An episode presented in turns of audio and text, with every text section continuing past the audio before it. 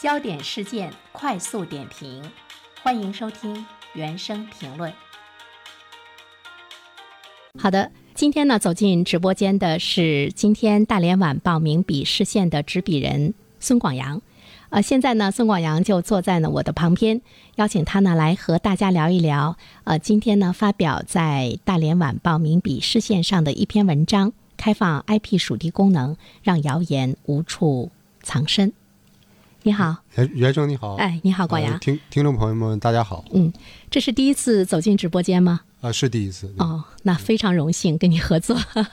第一次走进直播间。啊。我们注意到呢，你的这篇文章是开放 IP 属地功能，让谣言无处藏身，也是呢大家最近一段时间吧，就包括我个人在内呢比较关注到的一个新闻，就是这个微信、微博两大社交媒体开放了展示用户 IP 属地功能的这个消息。这个消息出来之后呢，就是引起了大家的这个关注哈。广阳，你当时看到这个消息的时候呢，你的这个第一感受是什么？就是作为一个媒体工作者来说，因为我们每个人都是这个社交媒体的这个使用者，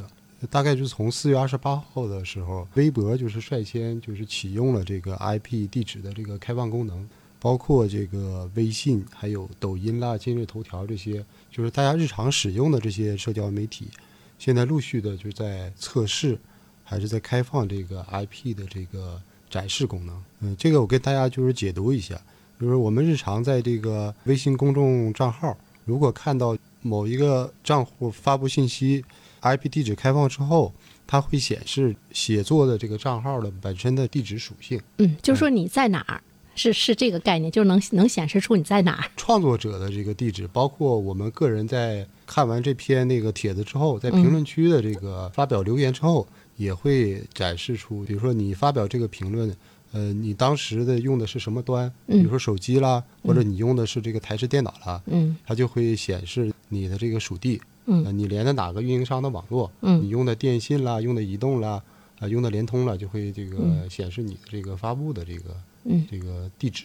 比如说我我发表了一个评论，立刻呢就会展示到我是在辽宁。比如说你来自于哪儿？最新发表的这个言论的这个所在地，呃，广阳，你觉得就是它显示这个 IP 地址啊，它最大的这个作用是什么呢？呃，我认为，呃，互联网媒体它首先就说给人一个开放的这个言论发表的这个空间，海量的互联网信息，人们日常接受过程当中，嗯，它需要一个对信息的一个识别和鉴别，呃，开放了这个 IP 属地的功能的时候，就可以帮助这个广大的网友提高，就说这个识别。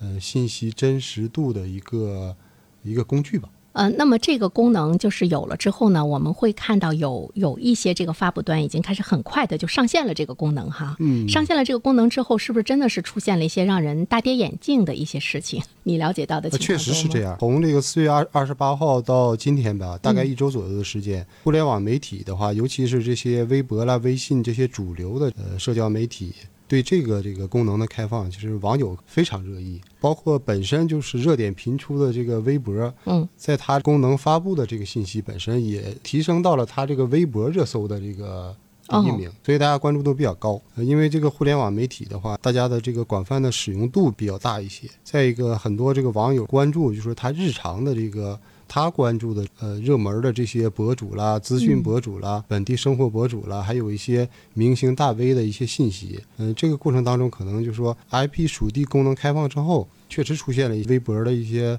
大 V 的一些翻车的一些一些事件，就有没有人有没有人，比如说他发布一些信息的时候，他会这个佯装说我是在美国，我是在日本啊，我是在海外等等等。结果呢，这个 IP 的属地显示之后呢，大家一看，原来他在山东或者是在河北，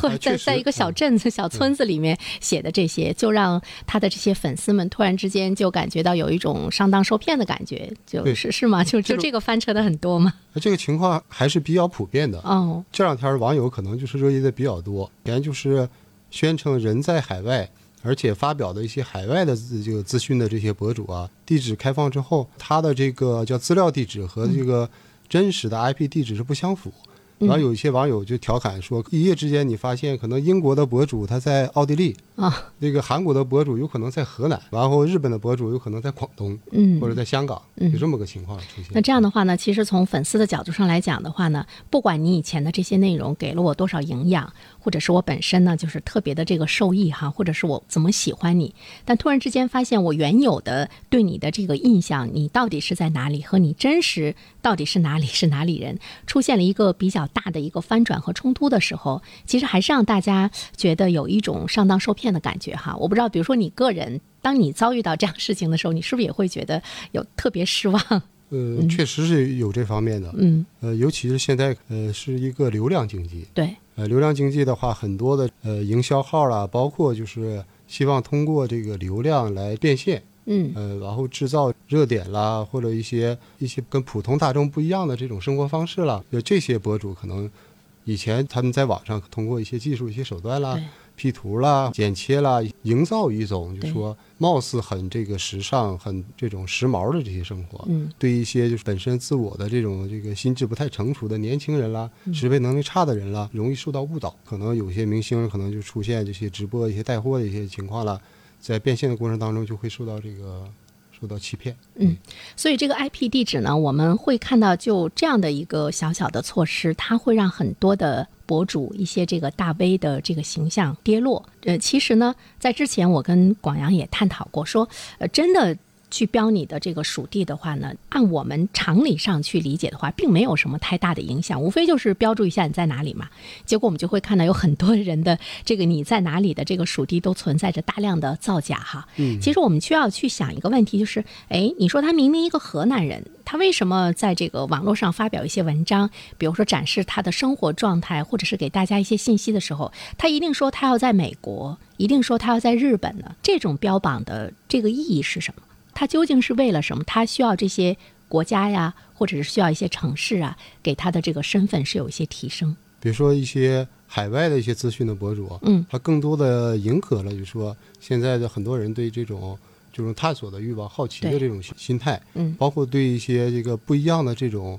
生活方式啦，嗯，或者这些。不一样处境的一些阶层人的这种生活的一种猎奇的这个东西，抓住了人们这方面的心理。因为我们没有做过统计哈，我们不知道就是这一次一下翻车的好多博主有多少，呃，明明是在国内，他是以这个海外的这样的一种一种身份来发表文章，这里面是不是也可以或多或少的看到一种崇洋媚外？包括博主自身，包括我们的这个粉丝，他的这个。崇洋媚外的这样的一种心态，才会使得呃这些人把他的属地呢标为我在美国，我在欧洲，我我我在澳大利亚等等这样的具体的地方，才会去努力的去关注它。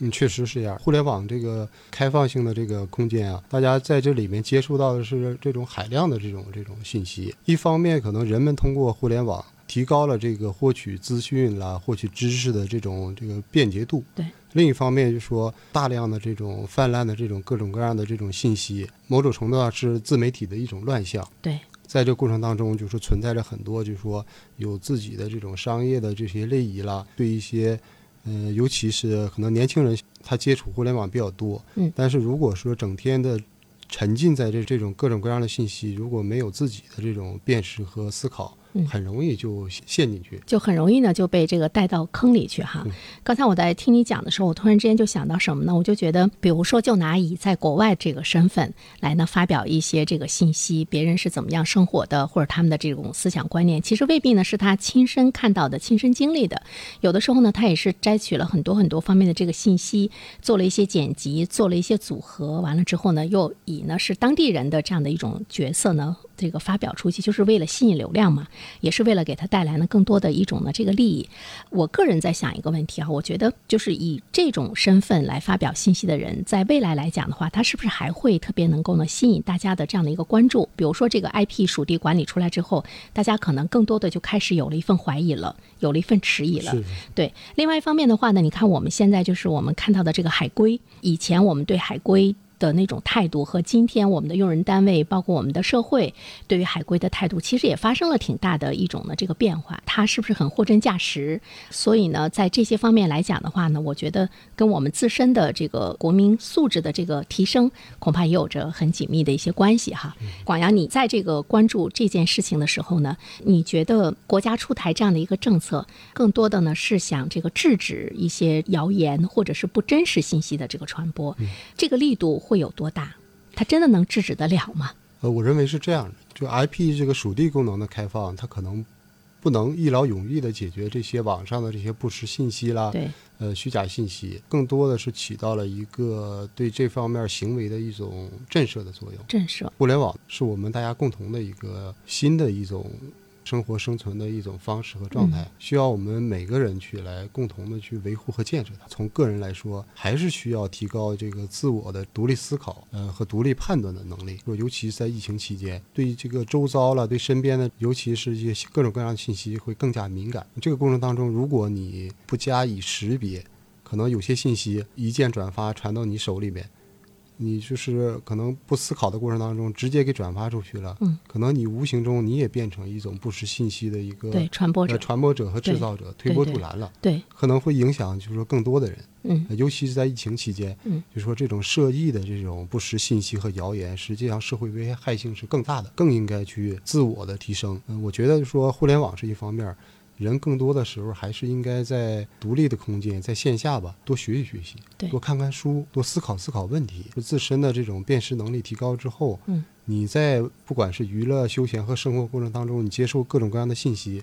会提高你的这个识别能力。说一个人做好了，可能呃千百个人都做好了以后，互联网这个整体的这个生态和环境就嗯会更加良性。对，呃，我觉得你说的这个呢特别好，就是当我们每一个人有了自律之后，你才能够有更大的自由的空间。比如说，我们现在看到呢，这个放开展示 IP 属地功能之后，可能有一些网友会觉得，互联网嘛，本身就是应该是很开放、很自由的。你又要展示我的这个 IP 地址，那么你是不是限制了我的言论？你会不会涉及到我个人的这个隐私？大家会发出很多很多的质疑。但是我们反过来去想的话呢，之所以会有这样的一个功能的出现，就是让大家你在互联网上你可以说话。但是呢，最起码的一个底线就是你要说真话，不能随便的去侮辱别人，不能随便的去网暴，不能随便的去传播这个虚假的信息。其实是对我们做人来说呢，最底线的一个要求。但是在互联网上，因为没有了那种更多的一种约束，大家又是匿名。同时又不知道你是哪里的人，所以我们就会看到那个那个人性的那个约束已经是没有了，所以他就会特别的放纵哈，他就会胡说八道。我就用“胡说八道”这个词，他觉得我说完之后不用负任何的责任，没有谁知道是我说的，所以说我就可以肆无忌惮的去说。可能每个人的道德水准不一样，你没法去硬性去制止他。但是有了这么个功能之后，对他也是起到了一定的警示的一个作用。对，那这里边就是还涉及到一个问题，就是说，原生刚才你提到的，嗯、就是隐私问题。啊，隐私问题，就是说现在的这个社会，就是大家隐私，就是说日常的这种被泄露了、被利用了，就是很普遍的问题，也是大家普遍的焦虑。嗯，其实完全可以理解。就很多网友就是针对这个 IP 属地开放之后，就是在网上也提出了这方面的质疑，嗯，就说是不是侵犯了我的个人隐私？嗯，包括就说互联网这种开放的这种生态和精神，你这种功能的开放是不是对这种精神的一种背叛？我也研究这个问题了。IP 地址涉及到就说属不属于个人隐私的问题，实际上国家在相关的这个法律已经有了约定。就包括民法典就已经规定了个人的隐私或者个人信息，包括自然人的姓名啦、出生日期、身份证号，呃，你的家庭住址、电话号码，包括电子邮件，还有你的个人的就说健康信息啦，呃，这些方面属于叫个人隐私、个人信息。嗯、我们现在社交媒体开放的这个 IP 这个属地功能，它更多的是展示你发言的一种区域的地理位置，它显示的都是你的这个省份，嗯，和地区。国外的这个用户可能就显示到国家，它更多的是在互联网上给大家做一个人群的一个大的一个分类，你可以识别一下他的这个身份和他发的这个东西有相不相吻合，让你就是提高对这个信息的这个鉴别能力。嗯，广阳真的是进行了非常深入的研究。首先告诉我们来说，它并没有呢侵犯我们个人的隐私啊。这个所属地，你看，比如说我在这儿，哎，我要发一个什么东西，顶多显示的是我在辽宁，连你在大连它都不会显示出来，不会涉及到我们会特别关注到的跟我们个人很相关的、有非常明显的指定特征的这样的一个隐隐私。但不管怎么说的话呢，其实我们看到的呢是一个约束，这个约束和提醒是一个非常好的一个警示。另外一方面，我突然之间想到了一个问题：无论你是河南人、河北人，无论你是北京人、上海人，当你的这个发言和传播更多的显示你的所在地的时候，其实你也要为你的所在地来负责任。如果大家发现更多来自于某一区域的人发的这个信息都是假的的话，我觉得对于你这个区域或者是你的这个家乡也是抹黑了，是不是？它也成了一个特征了。对，嗯，就是每个人都是都有都有，实际上都有地域属性的。对，你代表一个民族，代表一个国家，嗯，啊，你代表一个城市，都是有归属感的。在这过程当中，你维护的不光是自己的这个人的这个声誉啦、品牌啦或者真实度，你也是代表一个城市、一个地区、一个团体、一个集体。是，所以需要更是要在互联网上正常的，就是说，对对自己负责，同时呢，也要对你的所属地和家乡负责。是，我觉得是我们最起码的一个责任。好，再次感谢广阳做客我们的直播间，有机会我们再合作。嗯，好嘞，再见。嗯，再见。